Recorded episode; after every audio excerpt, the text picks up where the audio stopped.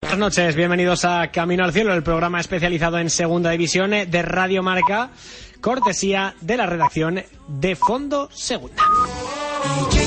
Con José Miguel Capela la producción, estamos todos y como siempre, como cada semana, traemos un camión de contenido sobre el fútbol de plata, sobre la liga más emocionante del mundo, completamente repleto de regalos. Además, mira, muy típico de estas fechas. Hoy tenemos que ir a Zaragoza porque mm, hay miga. ¿eh? Esta semana la noticia de la, de, la, de la semana ha pasado una vez más por Zaragoza con el nuevo entrenador. Estaremos en la tertulia de plata, como siempre, en nuestra tabernita, en nuestra taberna de plata. Y tenemos una entrevista a la mar de interesante. ¿eh? Nos iremos hasta Bolivia para hablar con un jugador que ha jugado en primera y en segunda y que ha decidido embarcarse en un eh, proyecto nuevo y vamos a ver qué tal le va, que además es un tío absolutamente encantador y que es una eminencia ¿eh? ya en esto del mundo del, fútbol, todos le, le conocéis, así que no me quiero enrollar mucho. Gracias a todos los que estáis al otro lado de la radio si nos estáis escuchando en directo, si lo hacéis a través del podcast en Spotify, Google Podcast, TuneIn y iVoox, pues gracias, si lo hacéis a través también de la redifusión en Radio Sporting y de Radio Golex, también muchas gracias y Gracias también a todos los que nos escribís eh, a lo largo de la semana a arroba radiomarca, arroba camino al cielo fs, arroba fondo segunda o arroba Jimmy Mateos, que es mi cuenta personal. Así que, como vamos tan repletos de cosas y vamos siempre tan mal de tiempo, no es un, es un clásico este programa, no me enrollo más, abrimos el kiosco virtual para que puedas ordenar todo lo que ha sido noticia esta semana en la Liga Smartbank. Lo dicho, abrimos el kiosco, abrimos los periódicos, esto es la sección de los titulares de Camino al Cielo.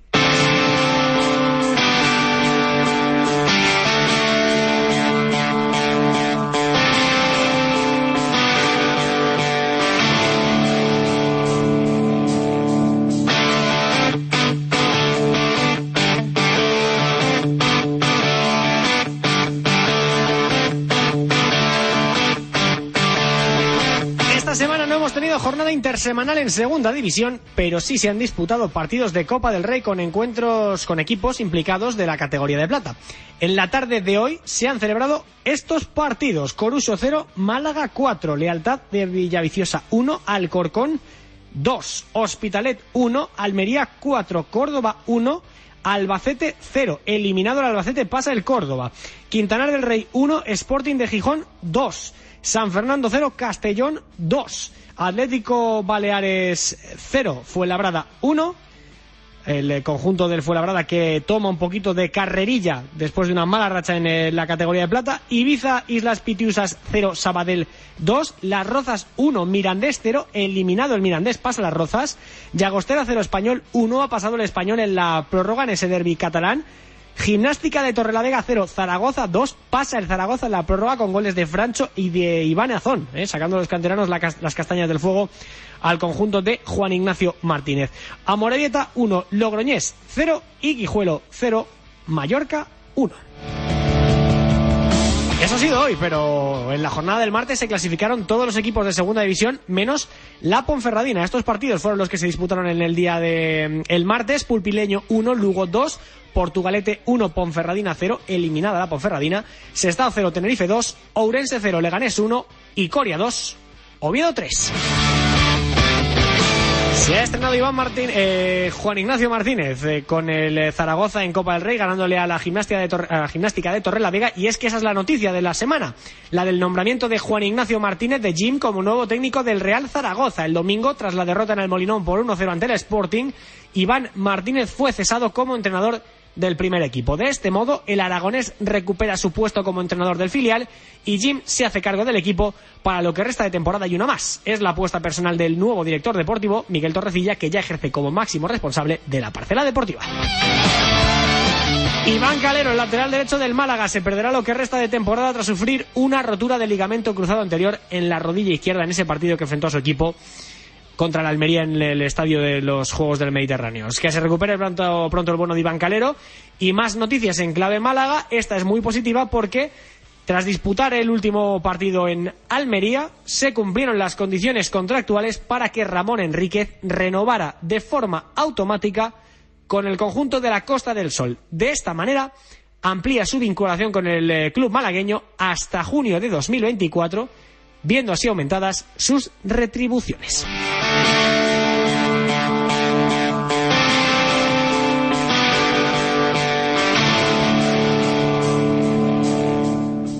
Esto es lo que completa noticias, pero creo que es eh, preceptivo que repasemos la tabla clasificatoria de cómo están ahora mismo los equipos en segunda división, porque además ya tienen todo los partidos regularizados. Todos los equipos tienen exactamente los mismos partidos disputados, es decir, 18. Y con 18 jornadas jugadas, el Mallorca es líder con 41 puntos. Le sigue el Español, segundo con 39 a 2 de diferencia del líder.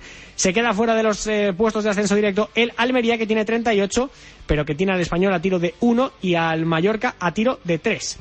Cuarto es el Leganés con 32. Hay una brecha de 6 puntos entre el tercero y el cuarto. Quinto es el Sporting con 31 y sexto es el Rayo Vallecano con 28 empatado con el Girona también a 28 tras ese empate a cero el, lunes eh, pasado en Montilivi. Los dos equipos se meten en puestos de playoff aunque quedaría fuera el Girona por eh, diferencia de goles. Octavo es el Mirandés con 27 igual que la Ponferradina que también tiene esas mismas unidades. El Lugo es décimo con 26 ojo con 25 vienen el Oviedo y el Málaga. Décimo tercero el Fuenlabrada con 23 igual que Las Palmas y el Logroñés décimo sexto el Cartagena con 19 décimo séptimo el Castellón con 18 y ojito que con 17 está el Sabadell fuera de puestos de descenso y se mete el Tenerife con esos mismos puntos y por la diferencia de goles caería el conjunto insular a los puestos de la quema.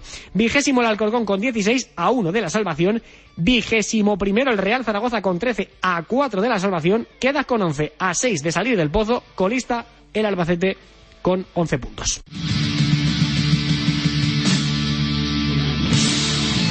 Hola, soy Alejandro Catena, jugador del Rayo Vallecano. Estás escuchando Camino al Cielo de Fondo Segunda.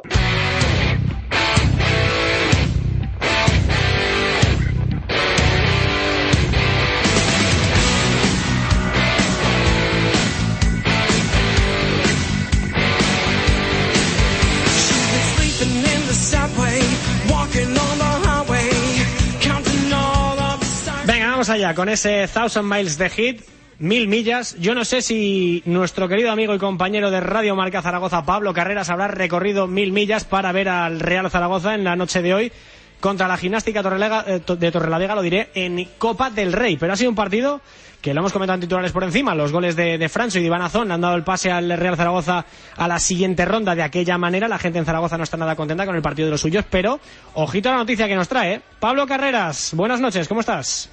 ¿Qué tal, Jimmy, compañero? Buenas noches, un placer. Bueno, eh, como siempre. Eh, igualmente, ya era hora además que coincidiéramos en el, en el campo de rival, digamos, en el partido de vuelta, ¿eh? que siempre juegas en casa tú y habría que invitarte de vez en cuando aquí al terreno Mateos.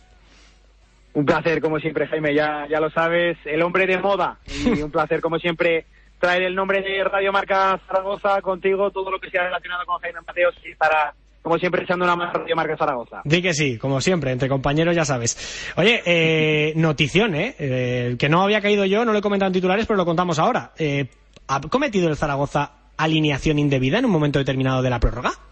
Bueno, eso parece, pero la etiqueta de alineación indebida tampoco lo deja claro la norma, porque por poner en lugar al oyente, tú cuando realizas un partido, las normas de la Federación Española de Fútbol que tienes cinco cambios en tres ventanas. Ya lo sabes que durante el descanso esa ventana corre, no cuenta y puede realizar pues hasta cinco sustituciones durante tres ventanas. ¿Qué pasa en la prórroga? Se añade un cambio extra, pero eso sí, tú por así decirlo, no tienes ventanas. Tienes que realizar la sustitución al principio de la prórroga antes de que arranque ese tiempo extra o incluso al descanso, pero en el transcurso de la prórroga no puedes realizar esa sexta sustitución y es lo que ha hecho el Real Zaragoza porque se ha lesionado en el minuto 113 Gabriel El Toro Fernández, que vaya mala suerte también la del uruguayo, desde luego que no es un... No le sale nada. salta, Sí, sí, y ha saltado al terreno de juego Per Chavarría en su sustitución. Bien, pues el Real Zaragoza ha cometido ese cambio sin la autorización o sin tener esa ventana, pero eso sí, autorizado por el cuarto árbitro, que es ahí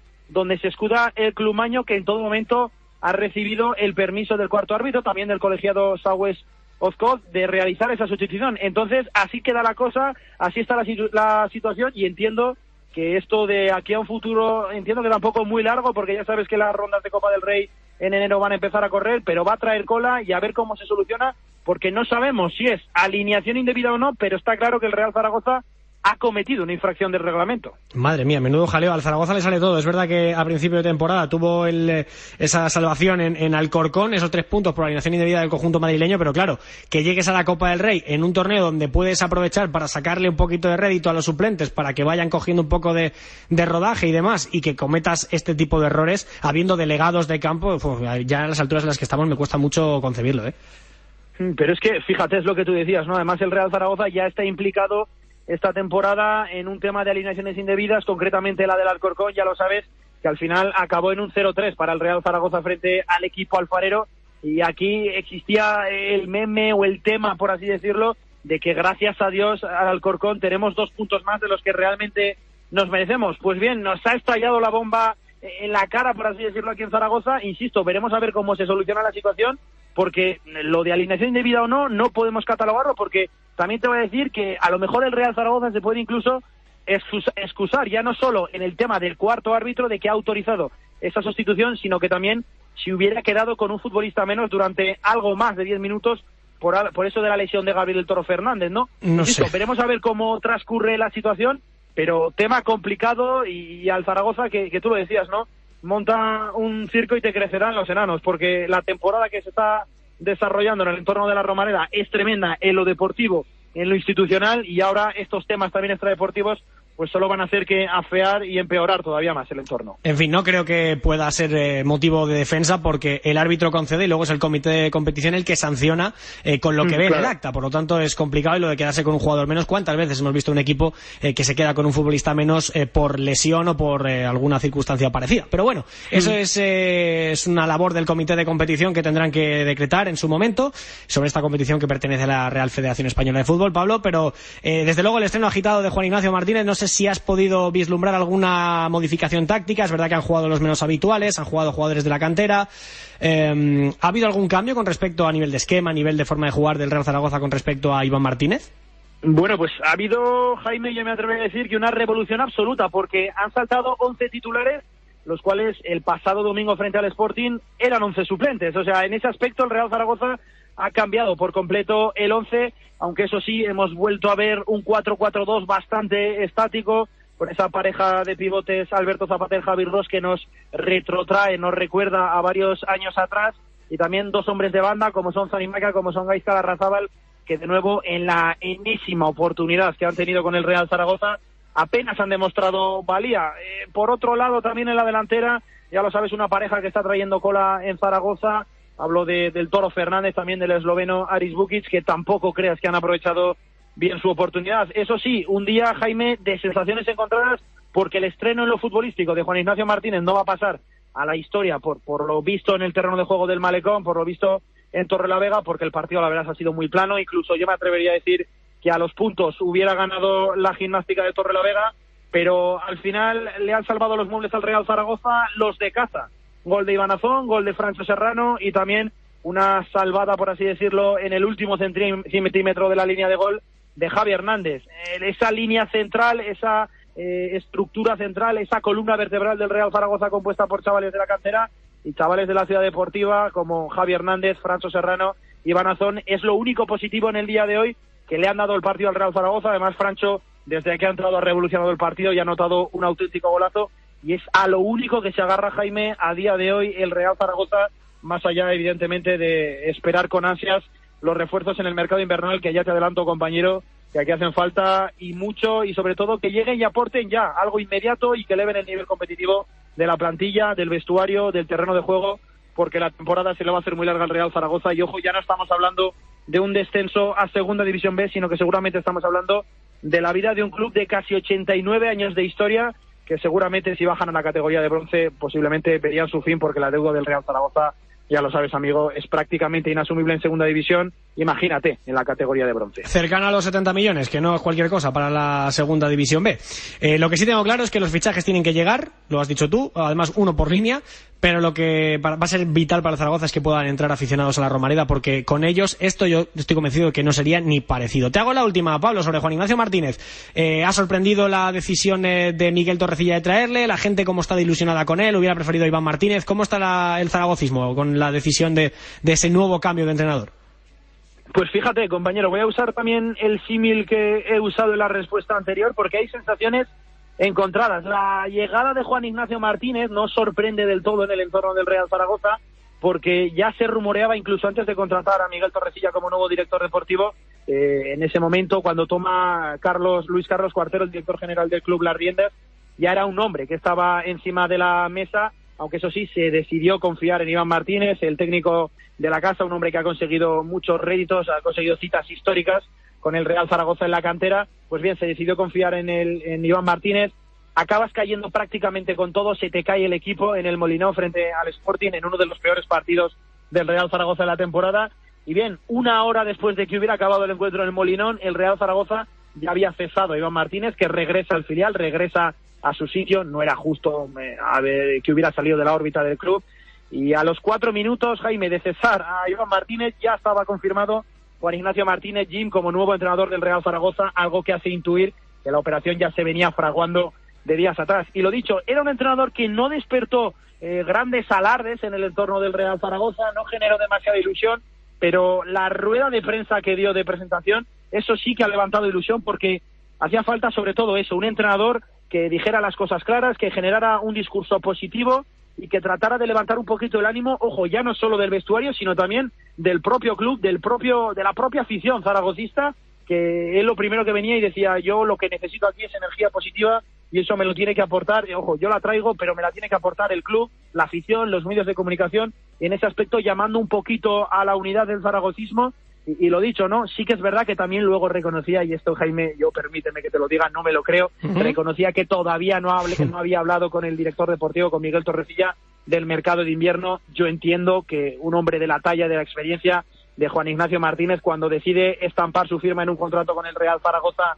en esta actual situación, lo primero que pides es garantías, ¿no? Algo en el mercado de invierno que te cambie un poco la situación porque se ha demostrado que posiblemente con esta actual plantilla no da. Y permíteme que te cuente también una última cosa, porque el propio eh, Juan Ignacio Martínez, el propio Jim, también apelaba precisamente a la actual plantilla. Decía que tenía una plantilla muy competitiva y que quería recuperar a muchos de sus futbolistas, cosa en la que yo personalmente coincido, Jaime, porque estamos hablando de que un niño de Guaras no ha pasado de brillar con luz propia en esta segunda división a esta temporada estar en el ostracismo, ¿no? Algo pasa ahí, está claro que el rendimiento de ese futbolista no es el que está dando ahora, que tiene que dar mucho más, y por ejemplo, eh, en ese mismo aspecto también está el caso de Juanjo Narváez, ¿no? Es un hombre que sabes que te tiene que dar más en esta segunda división, el caso de eh, Carlos Vigaray e incluso de Cristian Álvarez, que ya sabes que es el salvador del Real Zaragoza, pero no está teniendo del todo su mejor temporada. Así pues, Juan Ignacio Martínez, que pide energía positiva, que pide confiar también en la actual plantilla y dice que no ha hablado todavía del mercado de invierno, aunque eso yo creo que todos sabemos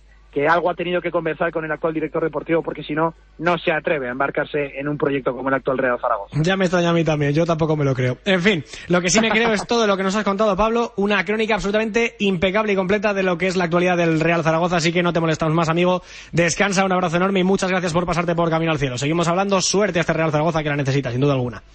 Abrazo grande, compañero. Un placer, como siempre, participar por primera vez en Camino al Cielo, el podcast de referencia en la segunda división, en la radio de deporte, en Radio Marca. Abrazo grande, compañero.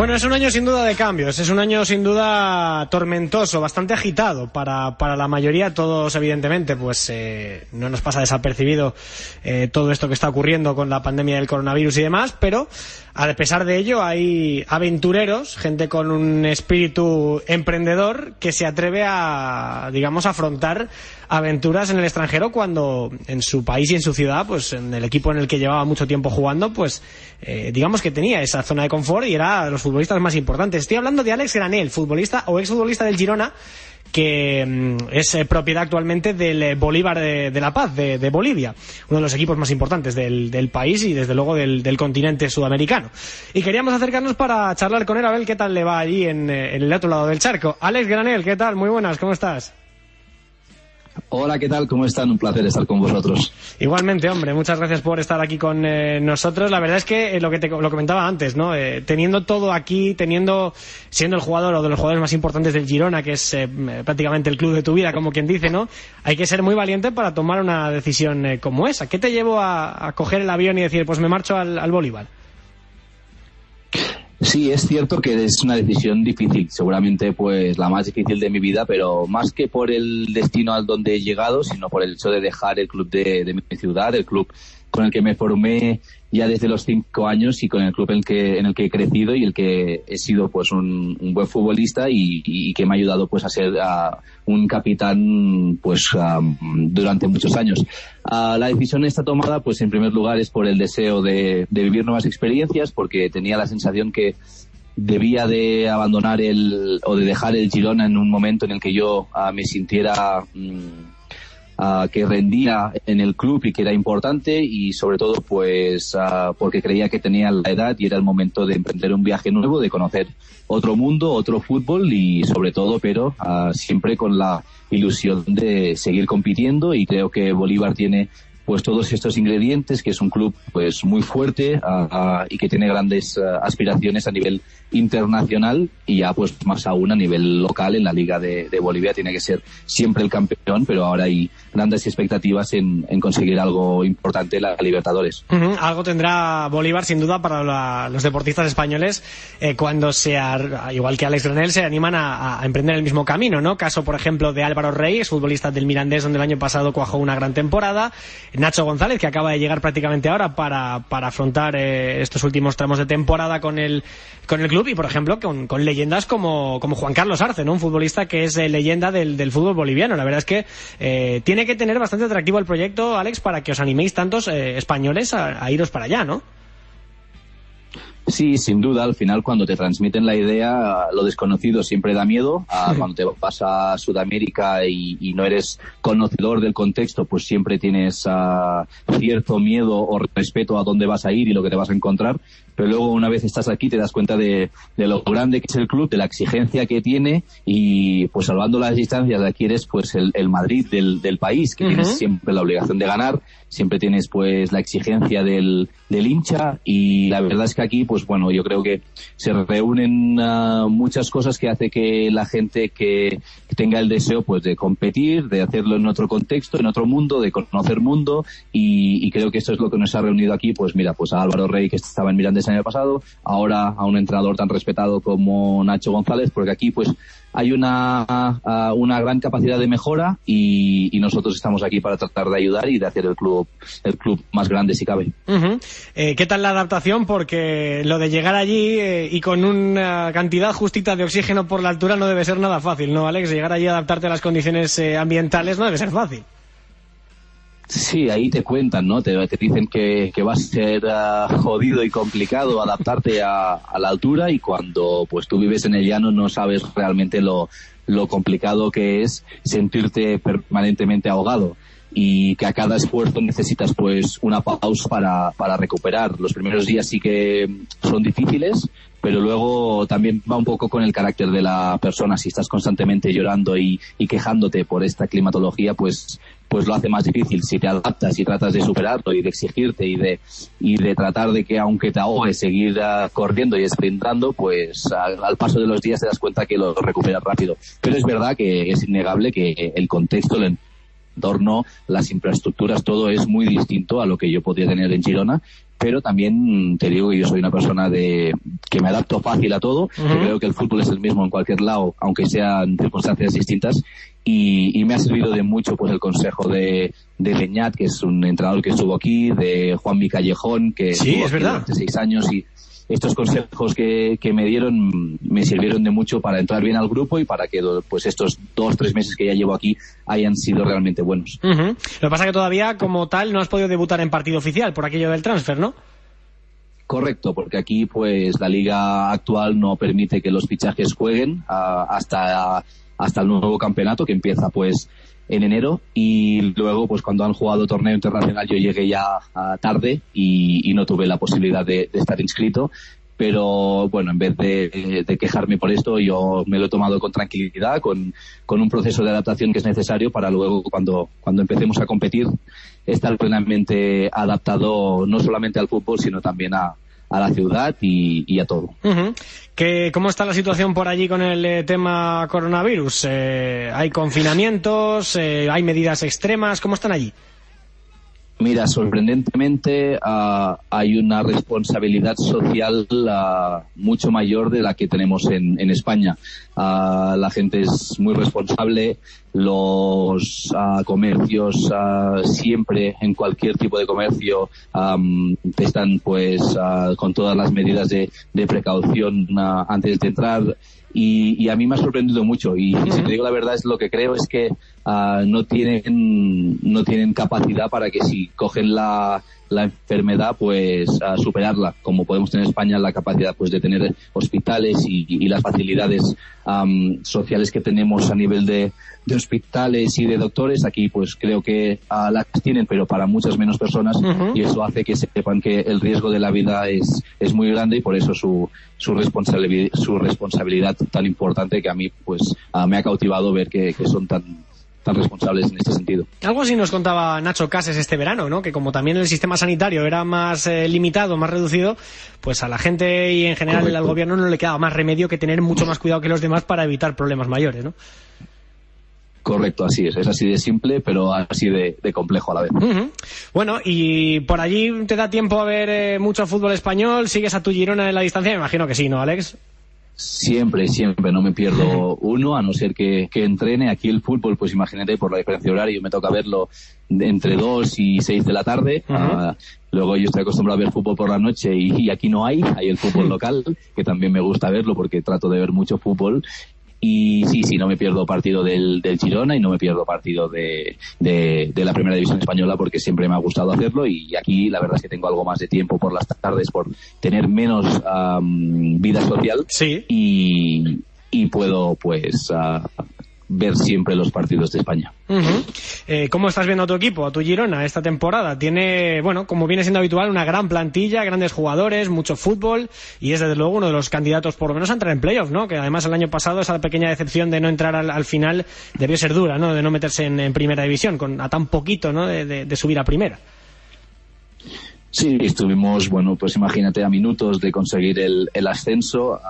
fue, fue duro. También eso ah, me ayudó a tomar la decisión de que era el momento de, de emprender un nuevo camino porque creo que no era no era normal ah, sufrir tanto por un club y, y, así pues me di cuenta que, que casi pues no era ni sano y, de ahí pues también un motivo a tomar esa decisión. Pero el Girona por encima de todo tiene el mejor entrenador que puede tener. Eh, la verdad es que está muy protegido por el cuerpo técnico que tiene, que son gente, aparte de gente humanamente maravillosa, sino pues con unos conceptos ah, ah, tremendos y que hace que el equipo siempre sepa exactamente lo que debe hacer en cualquier uh, momento y la verdad pues que tiene una plantilla que está preparada para conseguir grandes cosas y no tengo ninguna duda que el Girona este año no acabará en los puestos de playoff. Creo que el primer y segundo lugar están ya predestinados a, a dos clubes importantes, pero luego sí creo que sí creo que el playoff lo vamos a lo vamos a jugar y, estoy convencido que la experiencia de estos últimos años y también seguramente pues el hecho de que muchos de estos jugadores son nuevos y no tienen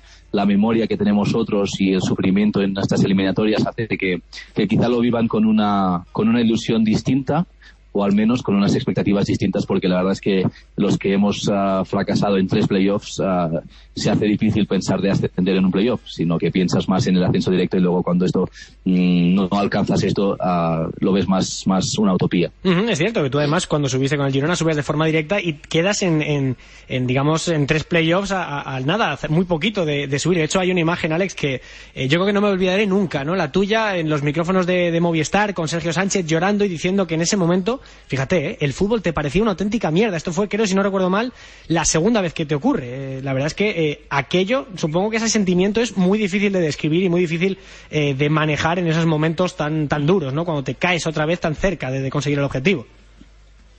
Sí, el tema es este. El tema es que cuando estás tan, tan cerca por dos veces y encima pues tienes una gran ilusión de, de jugar en primera y hacerlo con, con el club de tu ciudad. Creo que ahí las emociones en mi caso siempre han sido exageradas en lo bueno y en lo malo por el hecho de defender el, el club que más quiero. Y, y, cuando ves que se genera una desilusión en, en tu familia, en tu entorno, y, y, pues aún no lo padece uno, sino que ve que lo padece mucha gente. Y fue duro, pero la verdad me arrepiento mucho de esas palabras porque el fútbol es maravilloso y, y todo lo que te da el fútbol es, es, una, es una barbaridad y somos unos afortunados, pero sí que hay momentos que son muy, muy tristes y, y la verdad es que son más momentos tristes que buenos, pero los buenos compensan todos los tristes. Uh -huh. eh, ya sé que te acabas de ir para allá, Alex, pero ¿te planteas una posible vuelta, otra aventura nueva en Girona dentro de un tiempo, cuando ya, digamos, eh, quemes el gusanillo de vivir otras experiencias en el extranjero? Como futbolista, no te quiero decir 100% no, pero, pero segurísimo que no. Uh, mi etapa en Girona como futbolista terminó. Uh, fueron casi siete temporadas uh, con, creo que con buen rendimiento y siempre siendo importante y uno tiene que saber cuándo finalizar sus etapas, dejar un buen recuerdo a todo el mundo, pero sí que tengo claro que, que bueno, que, que el club de mi vida es Girona y que me gustaría mucho poder uh, estar dentro de la estructura del club en un futuro porque creo que cuando uno ama tanto a una empresa uh -huh. o un club de fútbol, luego solo puede uh, trabajar por el bien de ella. Interesante reflexión, sin duda, Alex. Te hago la última ya para dejarte descansar. Eh, ¿cómo, o aparte de la vida allí, que me has contado que, eh, bueno, que es una población muy responsable, que los, el factor ambiental en cuanto a la falta de oxígeno, pues también ayuda, no, eh, no, ayuda para el deporte, cierta altura, pero eh, ¿qué tal las tradiciones de allí? ¿Qué tal, por ejemplo, la comida típica de allí? a lo mejor los biorritmos de, de, la ciudad. ¿Cómo te estás adaptando a eso? ¿Estás, ¿Estás contento? ¿Hay algo que te guste especialmente de lo que es típico de allí? Bueno, al, al, final aquí lo que lo que es más más difícil te comenté es el tema de, de la altitud, aunque ¿Sí? aunque yo trato de pensar muy poco en ello, porque si no uno se va uh, dando el mensaje de que esto es difícil y creo que no ayuda. Yo trato de, de tomármelo con la mayor normalidad del mundo, pero luego aquí pues una situación extraña es que el, el, durante el, el, día tienes todos los climas posibles, o sea. ¿Sí? a primera hora de la mañana hace mucho frío, luego sobre las 12 del mediodía tienes que ir en manga corta y casi manga, en pantalón corto, a las 4 de la tarde el sol que entra por el, por el piso es, te, te, te, hace poner todas las cortinas para abajo porque es terrible el sol que hace y luego sobre las 6, 7 tienes que ir en abrigo porque hace un frío terrible.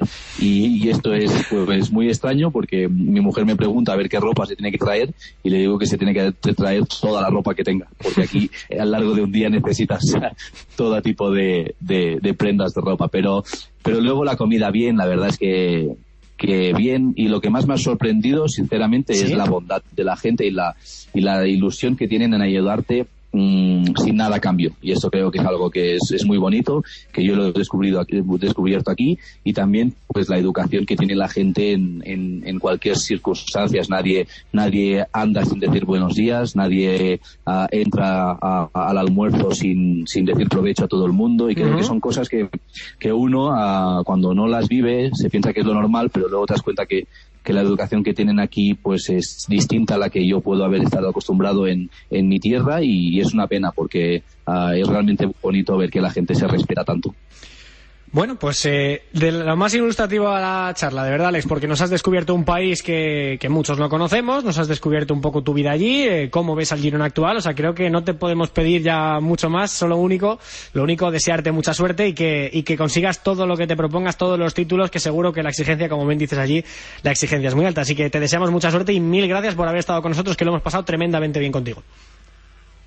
Muchísimas gracias, ha sido un placer y aquí me tenéis siempre que, le, que lo requiráis y yo estaré siempre a una llamada. Mil gracias, gracias, capitán, un abrazo enorme, buenas noches. Alex Granel, gracias. que nos ha descubierto eh, lo que es el fútbol, la vida y, y todo en eh, Bolivia, se lo agradecemos porque ha sido una charla de verdad de lo más interesante, tiene una, una oratoria absolutamente envidiable.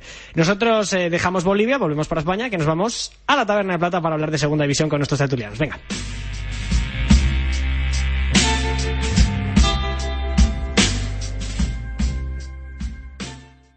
Hola, soy Elay Zorrilla, jugador del Fútbol Club Cartagena y escucho cada semana Camino al Cielo, de Fondo Segunda.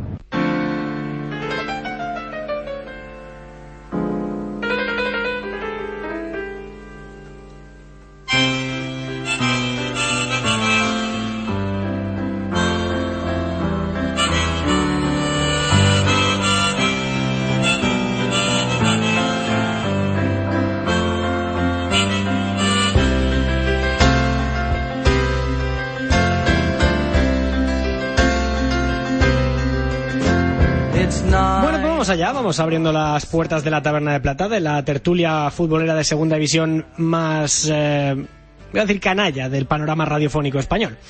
Y lo es, eh, y lo digo porque yo, por fortuna, todavía no me queda muy lejos mi, mi, época de estudiante, tanto en la universidad como en el instituto y el colegio. Yo era de los eh, que se sentaba siempre en la parte de la última fila, en la parte de detrás de la clase, de los revoltosos, de los gamberretes, de los dispersos, de los distraídos. Y claro, eh, este tipo de alumnos como yo, que aprobaban mal y tarde, sí, verdad que pasaban de curso siempre, pero pero a última hora y a la épica, salvándose en el último segundo del descenso a, una categoría inferior, pues saben detectar muy bien cuáles eran los alumnos aventajados de esos voluntariosos, por llamarlos de alguna manera, que se sentaban en primera fila y que levantaban la mano siempre para responder a cualquier pregunta. Y estos eh, tertulianos habituales de ese Big Three, como me gusta a mí llamarlo, de esa tripleta titular que tenemos aquí en esta taberna de plata, pues estoy seguro que eran de esos alumnos aventajados. Es lo primero que les voy a preguntar a nuestro Big Three titular en esta taberna de plata. Por ejemplo, empezando por Loren Castro. ¿Qué tal, Loren? Buenas noches. Saludos, Jaime. Muy buenas. Muy buenas a todos. ¿Tú eras de los buenos estudiantes o como yo, de los reguleros? Sí, hombre, lo que pasa es que, claro, como tú decías, lo de las diferencias de edad, yo en la, en la Universidad de Alcalá, pero cuando la llevaba Cardenal Cisneros, fíjate, hace años. ¿Y eres de los buenos o...? O sea, ¿eres de los que siempre No, levantan la mano o no? Siempre, siempre. Voluntario siempre, ¿eh? eso sí. Voluntario siempre. Bueno, bueno, bueno, bueno. Está bien. Por lo menos la intención que estuviera ahí latente. Eduard París. Hola, Eduard. Muy buenas. ¿Cómo estás? Buenas, Jaime, ¿qué tal? ¿Tú qué? ¿De los buenos o de los reguleros? ¿De los que se sentaban detrás o delante? Yo diría que era de los buenos, pero sobre todo porque me lo decían. Ahora bien, eh, siempre tenía el típico al amiguete de clase que, que siempre te iba tirando un poco de- del carro y tú ahí te aprovechabas un poco siempre. Mm, o sea, que tú eras de encima de los que, eh, digamos, los que eh, iba siempre ahí con un San Benito de, de niño bueno y cada vez que la liaba decía, claro, ¿cómo ha podido ser Eduard si es el niño bueno? O sea, tú eras Sí. el listo, ¿no? Eh, eh, el inteligente. Siempre de- dejaba, dejaba jugar ahí desde segunda línea, siempre estaba ahí agazapado, pero sí, sí. Como el cerebro, el cerebro de un crimen, de verdad, es, es tremendo. Andrés Rayo, buenas noches, ¿cómo estás? Muy buenas noches, Jaime. Me encanta que aproveches esta hora nocturna para, para abrirte con, con tus buenas y malas notas. Tú, a mí me consta que tú eres buen estudiante, ¿eh? Eh, sí, he sido muy bueno. Sí, ha sido Y muy bueno. Notas muy, muy buenas. Pues eso que se han llevado tus padres, los míos no tanto. En fin, vamos con la taberna de plata, que esta es la- el, primer, el primer jardín en el que os meto, pero no va a ser el último, ya lo sabéis, ¿eh? Bueno, eh, como esta semana no hay jornada intersemanal, sí que es verdad que estamos disfrutando de una interesantísima jornada maratoniana de, Copa del Rey con los equipos de segunda división. Eh, sí que os voy a preguntar por vuestro más y menos, por vuestras cosas preferidas de esta semana en la jornada número 18 de la Liga Smartbank, la que hemos tenido este fin de semana. Loren, ¿qué es lo que más te ha gustado y lo que menos? Bueno, pues a mí lo que más eh, me ha gustado sobre y no sería solamente para esta semana, ¿eh? sería para para algunas es, para otras semanas me refiero esas sensaciones que me está produciendo el Mirandés.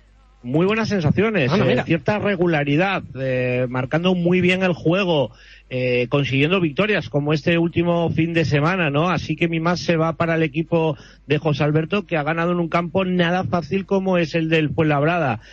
Y, y el menos se lo tengo que dar al rival del Sporting, al Real Zaragoza, por motivos obvios, ¿no? Es un equipo que, que la verdad me ha dado muy malas sensaciones. Eh, es una impotencia extraña porque ya hay dos, tres jugadores de Zaragoza que me traería en mi equipo sin ninguna duda y sin embargo algo pasa que, que, que no carbura, eh, que, que, que no tienen valentía, que, que se desbordan muy fáciles por las bandas, que no tienen muy claro cómo defender, cómo atacar, no quieren controlar el centro del campo. Me preocupa muchísimo el Zaragoza, de mi menos para ellos. Ahora lo hablaremos, y además para el Mirandés, ¿eh? que nadie diga que no hablamos del Mirandés, aunque el club nos tenga vetado para entrevistas. Oye, hay que reconocer lo bueno y es un equipo que, que siempre compite y que se recicla cada temporada con un mérito terrible. Eh, Eduard París, para ti, lo mejor y lo peor de la semana, ¿para dónde va? Venga, pues vamos a empezar. Para lo mejor me voy a quedar, me voy a quedar cerquita de, de aquí donde, donde vivo yo. Me voy a, a Sabadell para, para ese golpe de efecto, ¿no? Que creo que dio. Bueno, eh, la gente decía de, de Antonio Hidalgo, que fue el gran artífice para mí también, pero eh, recordar que Antonio Hidalgo estaba en la grada. Es Sí, decir, me voy a quedar con, con Ignasi Salafranca, el, creo que es analista técnico, si no, si no voy equivocado, que es el que está abajo. Sí que es verdad que las órdenes las daba, las daba Hidalgo desde arriba. pero cambió el partido con esas, con esas dos rondas de cambios en, en Cartagonova para darle una victoria vital al, al Sabadell ante, ante un rival directo. y, y, para al menos me voy a ir eh, justo al, al, otro extremo, ¿no? Al inicio de, de, la jornada, si no recuerdo mal, el, el viernes, que fue un jugador que fue Curro Sánchez, es decir, más allá de, de la expulsión eh, más o menos discutible, eh, creo que está siendo una de las grandes decepciones ¿no? de, de, este inicio de temporada con las expectativas que se había puesto en él tras esa gran temporada en, en, Numancia el año pasado. Sí, señor, puso las expectativas muy altas, efectivamente. Y ha tenido detallitos, pero es verdad que no es el mismo del año pasado, ni el del Sevilla Atlético, claro que no. Andrés, ¿tú, ¿tus tiros por dónde van? ¿Tus medallitas positivas y negativas hacia dónde tiran? Pues mira, Jaime, este no sé si sacaba buenas notas o malas, pero de momento en lo futbolístico está sacando buenas notas, que jamás tendría allí. Buah, ¿eh? matrícula de honor, sí señor. Del Mallorca, porque, bueno, pues es un jugador que apuntaba alto, pero tuvo esa grave lesión y teníamos un poco la incógnita de saber qué iba a aportar en este Mallorca. A mí de momento me está gustando mucho, ¿eh? haciendo daño por dentro, con muy buenos desmarques, eh, partiendo desde la banda, pero lo dicho, ¿eh? moviéndose mucho por zonas interiores. Y bueno, pues esta semana metió el gol de la victoria contra el Leganés, así que eh, pues ya tocaba mencionar un poquito algunos de de allí. Uh -huh. Y en lo negativo, en el menos, eh, me voy a quedar con la defensa de, del Tenerife en ese partido en el Tartiere, ¿no? Sobre todo porque no te pueden meter el gol que le meten en el 3 a 2, que es, mmm, bueno, pues prácticamente sacando del centro después de haber remontado con uno menos, ponerse 2-2, en la siguiente jugada te eh, se te impone en el marcador otra vez, una jugada muy mal defendida, que lo hace muy bien Blanco Lechus arrastrando a los dos centrales y dejando a Rodri solo, pero también de, error defensivo del de cuadro tinerfeño, que en general defendió muy mal en los goles de, de, del conjunto asturiano del Real Oviedo, por tanto, eh, ni menos para, para, esa defensa del Tenerife. Es verdad que condicionaba mucho ¿eh? el jugar con un futbolista menos. ¿Para vosotros es justa la expulsión de Pomares? Pues yo, yo, si me dejáis que más adelante, sí, por favor. diría que sí, pero tenía dudas, ¿eh? Al principio tenía dudas. Eh, de hecho, me sorprendió mucho. Al principio pensaba que no, que no era roja. Luego vi la repetición y ya me dejó más dudas. ¿eh? Igual me inclino por el sí, pero tengo dudas. Eh, dijo luego, iba a hablar Loren, dijo luego mm, que me parece que dijo después en los micrófonos de gol Carlos Pomares que, que los árbitros esperaba que se fueran tan fastidiados como él por haber hecho esa faena al equipo. Ah, para mí es muy rigurosa, no sé cómo lo veis. Sí, él, él, pide perdón, aunque sigue manteniendo que la expulsión es injusta. Y yo iba a decir lo mismo que, que ha dicho Andrés, ¿eh? así que me mantengo en esa línea. Yo de vano eh, creía que era una falta más, además en un minuto tan, tan cercano del inicio del, del, partido, pues no te esperas que suceda algo así, ¿no? Pero luego está claro que a día de hoy, con, con el videoarbitraje, con, con las repeticiones eh, sucesivas, pues eh, te queda te quedan muchísimas más, más dudas, ¿no? Y es cierto que condiciona enormemente el partido, ¿no? El Oviedo se adelanta muy pronto, se pone 2-0, luego eh, el Tenerife se rearma, ¿no? De alguna manera con, con solo 10 jugadores y consigue ese, ese 2-2, pero es que el Oviedo reacciona también muy rápido, ¿no? Y al final pues se lleva el, el partido, pero en cuanto a la expulsión, hombre, rigurosa no, eh, y además si hablamos de rigurosidad es que se está aplicando el reglamento, así que yo creo que roja. Hay que tener un poquito más de mangacha, ¿eh? también hay que ser futbolista para arbitrar. ¿eh? Edu, ¿cómo lo ves tú? Bueno, yo creo que hay, que hay un problema ¿no? que quizá no lo hemos, no hemos dicho, que, es que la falta no, no existe en ningún momento, porque recordemos que Pomares toca, toca la pelota antes de, de, de bajar el pie. El problema es que después sí que es verdad que, que el choque y el, o bueno, yo diría que es un roce no con, con la bota y, y el muslo de, de, Juanjo Nieto es muy aparatoso y después vimos después eh, fotografías posteriores y repeticiones y sí que es verdad que, que siendo árbitro y viendo la jugada de esta manera eh, puedes llegar a expulsarlo por una por una jugada así pero sobre todo recalcando el tema de que no lo expulsan por la falta sino por cómo acaba esa jugada con, con la herida de, de Juanjo Nieto porque me repito me eh, lo digo de tres y cuatro veces las que haga falta. No hay falta porque tomar eh, Pomares toca la pelota el problema es que acaba, acaba impactando de forma, en este caso con uso de, de fuerza excesiva, en la, en la pierna de Juanjo Nieto. A ver, sí que es verdad que, que baja la pierna, que va muy alto, que, que, sí, pero yo creo que tampoco es tan, tan lesivo, a pesar, efectivamente, con los tacos y demás, pues bueno, puedes, puedes hacer mucho daño. Entonces, sí que entiendo la parte del árbitro, pero creo que al final no fue para tanto. No sé, bueno, igual es, ya te digo, es una jugada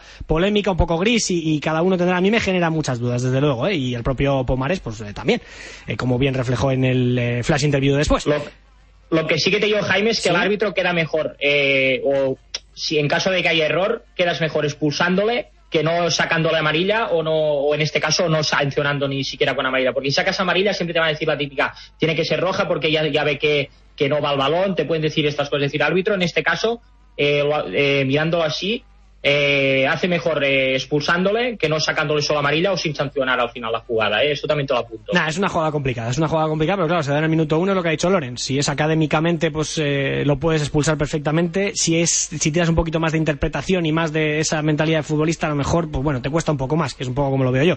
Pero bueno, en cualquier caso, en cualquier caso fue una jugada bastante polémica que condicionó mucho el partido. Y os quería preguntar, lo ha dicho antes Loren en el menos. Ya sé que Andrés se queja porque esto parece Radio Zaragoza, pero bueno, es que al final es, es un hervidero de noticias. eh, la, la- la capital aragonesa. Es que esta semana tenemos No entrenador digas, nuevo. Jaime, no digas encima eso, porque bastante haters he tenido en Zaragoza como que pa- para cara desveles los, los mensajes ocultos. No, hombre, no, quiero decir que, que claro, que es que dice Andrés, joder, es que habláis todas las semanas del Zaragoza. Bueno, yo pues a lo mejor hay muchos oyentes que piensan lo mismo y joder, yo quiero que habléis de, del Mirandés o del Sabadell o de, habléis un poco más que de ellos que del Zaragoza. Bueno, es que este año el Zaragoza es noticia importante cada semana. Eh, Juan Ignacio Martina, nuevo técnico, ya lo hemos contado, lo hemos hablado, pero quiero conocer vuestra opinión. ¿Qué os parece? ¿Os transmite ilusión como técnico para sacar al Zaragoza del pozo en el que se ha metido?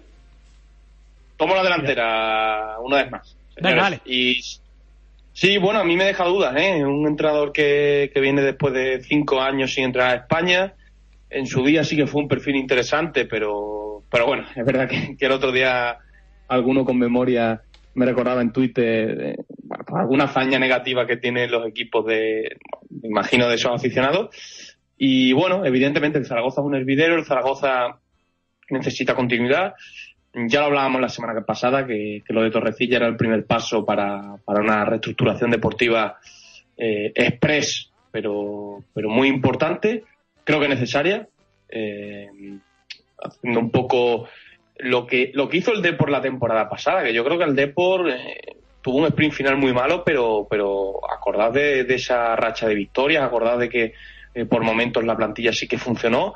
Creo que el Zaragoza va a perseguir lo mismo, eh, primero con director deportivo, ahora con entrenador y sobre todo con fichajes que, que entiendo que van a venir. El Zaragoza necesita despegar, está ya a dos partidos de la permanencia. Eh, todos tenemos al Zaragoza en un altar a nivel de club, a nivel histórico.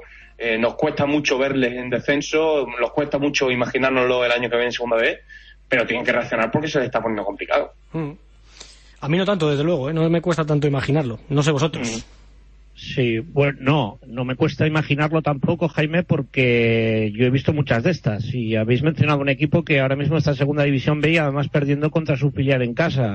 No sé si puede haber algo más eh, que duela más a una afición, ¿no? En el caso de- del Deportivo. Eh, con respecto al Zaragoza, eh, toda la gente de mi quinta y no de mi quinta, incluso también vosotros, todos hemos sido o somos un poquito del Zaragoza, ¿no? Yo recuerdo esa Eurocopa, esa recopa, perdón, de, del 95, ese gol de, de Nayín que nos hizo a todos ser un poquito del Zaragoza y es un equipo al que le tengo mucho cariño, con lo cual a veces cuando ellos sufren yo también, yo también sufro, quitando los 90 minutos del Estadio Molino Enrique Castro Quini el pasado domingo, eh, le deseo siempre todo lo bueno a- al Zaragoza. Lo que pasa es que me cuesta muchísimo pensar en buenas noticias en el Zaragoza con Miguel Torrecilla al frente y ahora con, eh, con Jim, ¿no? Eh, yo te lo decía la semana pasada. Para mí, Miguel Torrecilla es un director deportivo que se ha enamorado de su propia leyenda, una leyenda además eh, muy corta, con eh, muy pocas satisfacciones a los equipos que, ha representado, en este caso ha, dirigido deportivamente, y ha apostado por un técnico que, va a ser ahora mismo una incógnita. ¿no? Es cierto que tuvo también su tiempo, a mí es un técnico que, me gustaba, se convirtió un poquito en la segunda división en temporadas pasadas en el Suena Eh, sonaba Jim eh, siempre eh, para muchísimos equipos de la segunda división en las dos, tres últimas temporadas y, y no sé, tengo unas dudas tremendas, ¿no? Porque yo conozco a los profesionales cuando están fuera de los banquillos y suelen estar muy bien preparados, suelen estar muy pendientes de todo lo que ocurre. No quiere decir que Jim no lo esté, pero yo creo que es una apuesta personal de Miguel Torrecilla y ahí es donde yo tengo muchísimas más dudas, ¿no? Porque las apuestas de Miguel Torrecilla son pan para hoy y hambre para mañana. Y yo creo que los problemas de Zaragoza son muchísimo más profundos. Hay un análisis deportivo que es eh, lo que nos corresponde a nosotros, no nos corresponde analizar lo que sucede en las oficinas del, propio Real Zaragoza, de la Sociedad Anónima Deportiva, pero hay problemas más profundos eh, que, que tienen que solucionarse antes también que lo deportivo. Pero sin duda, estar en esa zona en la que está eh, con una perspectiva ahora mismo de salvación y nada más, pues hace que sea muy triste ¿no? la, segunda división y que le falte pues un peón importante ¿no? para, para competir al final la, temporada. Yo les deseo muchísima suerte de verdad porque como te digo me siento siempre muy satisfecho y muy orgulloso de hablar de Zaragoza. Hmm. Eh, Eduard, antes de conocer tu opinión estaba cayendo lo que hemos contado antes, es que eh, firman tanto Torrecilla como, como Jim, firman por esta temporada y la que viene. O sea, eh, ¿cómo te comes esos contratos con la perspectiva de jugar en segunda B? Si es que ocurre. Pues también es una apuesta arriesgada, ¿eh? Fíjate, ¿no? Pero si es lo que acaba de decir Loren, es decir, es esa apuesta personal de Torrecilla, ya sabemos cómo, cómo es Torrecilla y a lo que y a lo que juega Torrecilla. Decías antes también lo de lo de que siempre estamos hablando de Zaragoza, hace no tanto, en, en la temporada pasada recuerdo eh, camino al cielo, que estamos hablando también cada semana de Zaragoza, pero porque no dejaba de ganar, porque estaba ahí arriba luchando con, con Cádiz, con Huesca. Sabemos lo que, lo que acabó pasando, pero es que desde, desde que llegó la dichosa pandemia, pues ha sido, ha sido una cuesta abajo y, sin frenos.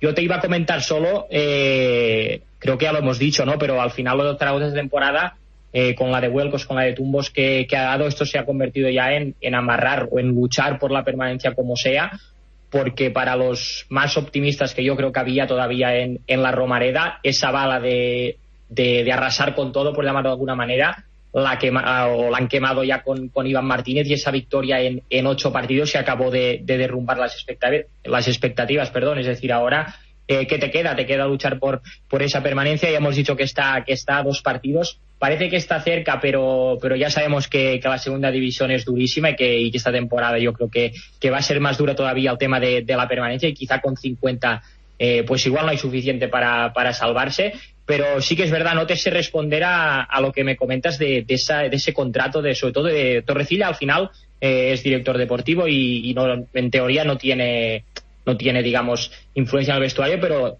yo a Jim lo veía como una propuesta de un salvavidas, digamos, para esa temporada, pero es que es verdad que tiene contrato para la temporada que viene y no sabemos dónde va a estar la temporada que viene en Zaragoza, es decir, que ahora mismo es una gran incógnita que yo creo que eh, la afición maña debería conocer. Es verdad que, mira, estaba repasando lo que has dicho, Eduard, eh, lo de los 50 puntos. Yo discrepo, creo que va a haber tantas tortas arriba que eso va a condicionar en que la salvación sea cruda, pero más barata. Yo creo que puede ser así, porque ganan tanto los de arriba y pierden tanto los de abajo en comparación, eh, que a lo mejor al final se rompe la tabla por, por la zona de arriba y por abajo a lo mejor pues no tenemos esos 50 puntos, a lo mejor con 45 te valen. Pero bueno, yo para los números, ya os he dicho yo que para los números tampoco soy muy, soy muy atinado. Eh, me ha sorprendido, si queréis comentar algo más del Zaragoza o lo dejamos cerrado. Acaba Radio Zaragoza por hoy. Venga, perfecto. Eh, lo digo porque no me quería ir, porque al final también hablamos del Albacete de la semana pasada, pero me ha sorprendido que nadie le haya dado el menos, después de comerse el 3-0 que se ha comido eh, contra el Castellón, en un partido además donde mm, el Castellón le ofreció mucho y le permitió muchas facilidades, pero aún así dio la sensación de que el equipo es Álvaro Jiménez y además, de hecho, eh, esta semana Menéndez lo ha dicho, que el equipo no está bien, que los jugadores no están bien. Eh, el cambio de entrenador de momento no ha surtido efecto. Eh, la semana pasada erais bastante negativos. ¿Aumenta vuestro pesimismo con lo que habéis visto esta semana en Castalia?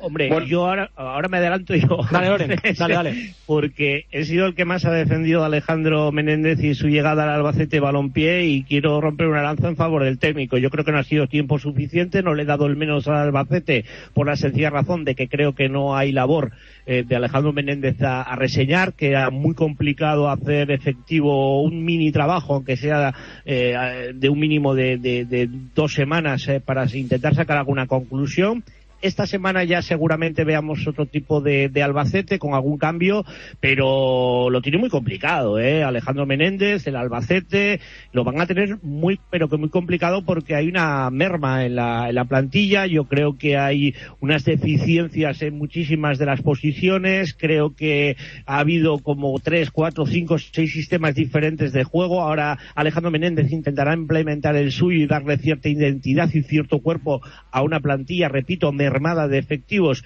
y con jugadores que pueden ser polivalentes, como tú has mencionado Álvaro Jiménez, y que le pueden exigir un poquito más al, al en este caso el entrenador, al propio jugador, pero luego lo demás es que sé que me queda todo, todo muy cortito. ¿eh? Va a tener muchísimo trabajo Alejandro Menéndez, pero sobre todo un trabajo mental. Y yo creo que ahí es donde el técnico asturiano va a poder tener eh, más eh, fuerza, ¿no? En, en, en, carácter, en demostrarle al equipo que tiene, tiene que jugar, pero también tiene que creer en lo que, en lo que hace, ¿no? Que es lo que he visto hasta ahora, ¿no? Un Albacete con los brazos abajo, eh, un Albacete hundido, un Albacete que no se recompone cuando le marca un gol y entendería que, que ahora lucharán por, por intentar salir de esa situación, pero repito, eh, la estocada es tremenda. Álvaro que además fue expulsado y que siendo el mejor jugador de Albacete se va a perder eh, los próximos compromisos con el conjunto manchego. Eh, Andrés, ¿ibas a decir?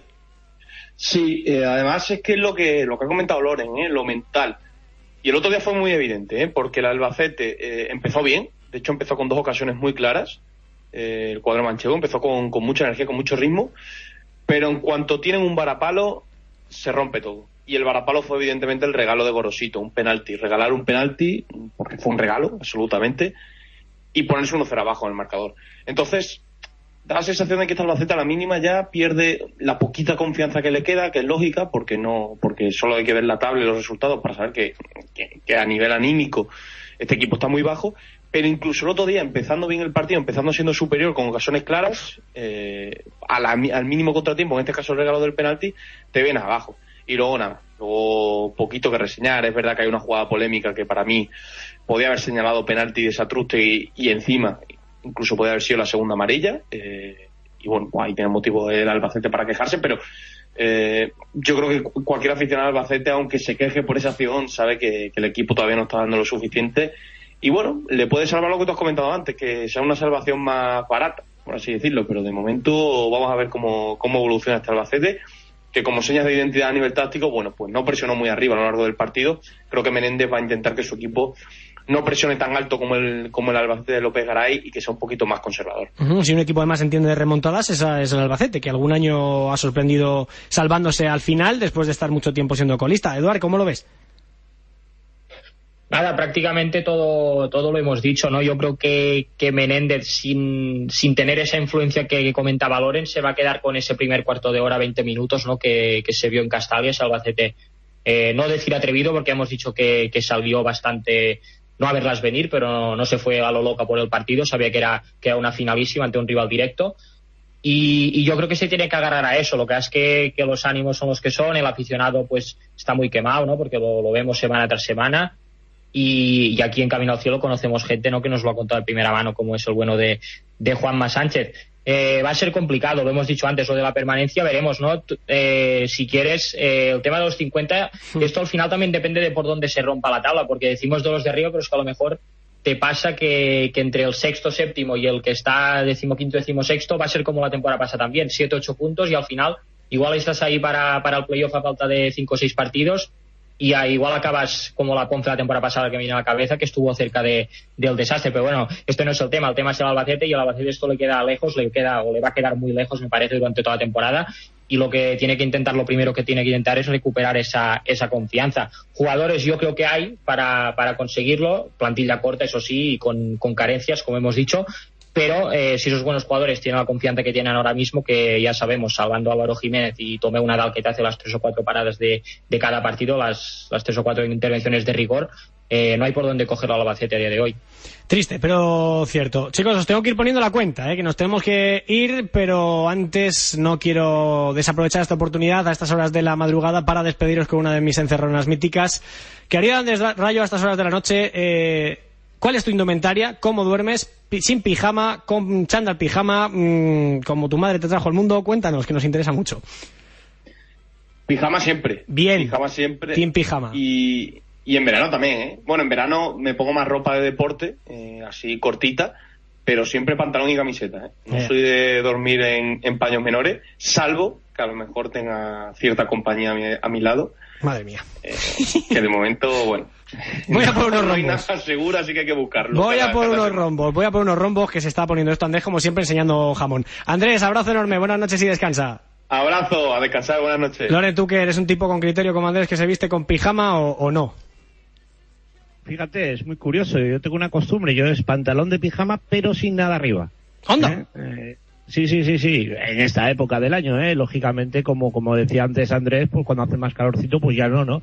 Pero soy como incapaz de, de, de taparme con, con teniendo pues una chaquetilla de pijama o una camiseta. Soy incapaz. Así que pantalón, pero sin camiseta. Eres absolutamente vanguardista para todo. Loren Castro, un abrazo enorme. Un placer como siempre, gracias. Eduard, el último marrón. ¿Tú qué? ¿Te mojas o no? Ya sabes, Jaime, aquí somos de, de, calor, aquí siempre vamos con lo justo. Verano, invierno, da igual la estación. Aquí prácticamente no cambiamos. Uh -huh. O sea, ¿y, es, ¿y esa indumentaria es? Pues camiseta, pijama, pantalón corto, largo, depende de la época y poco más. Vamos, y para la cama. Un pijama como Dios manda, sí señor. Te puedes ir en paz. Eduard París, un abrazo enorme. Otro para ti, Jaime. Esta taberna es un auténtico lujo, de verdad. ¿eh? La radio se hace sola con ellos. Venga, vámonos. Tenemos que ir echando el cierre con este Billy Joel y su Piano Man. La semana que viene no va a sonar, ¿eh? que tenemos un especial en Camino al Cielo. Ya os lo adelanto, ¿eh? con una gala muy especial. Lo dicho, menú del fin de semana y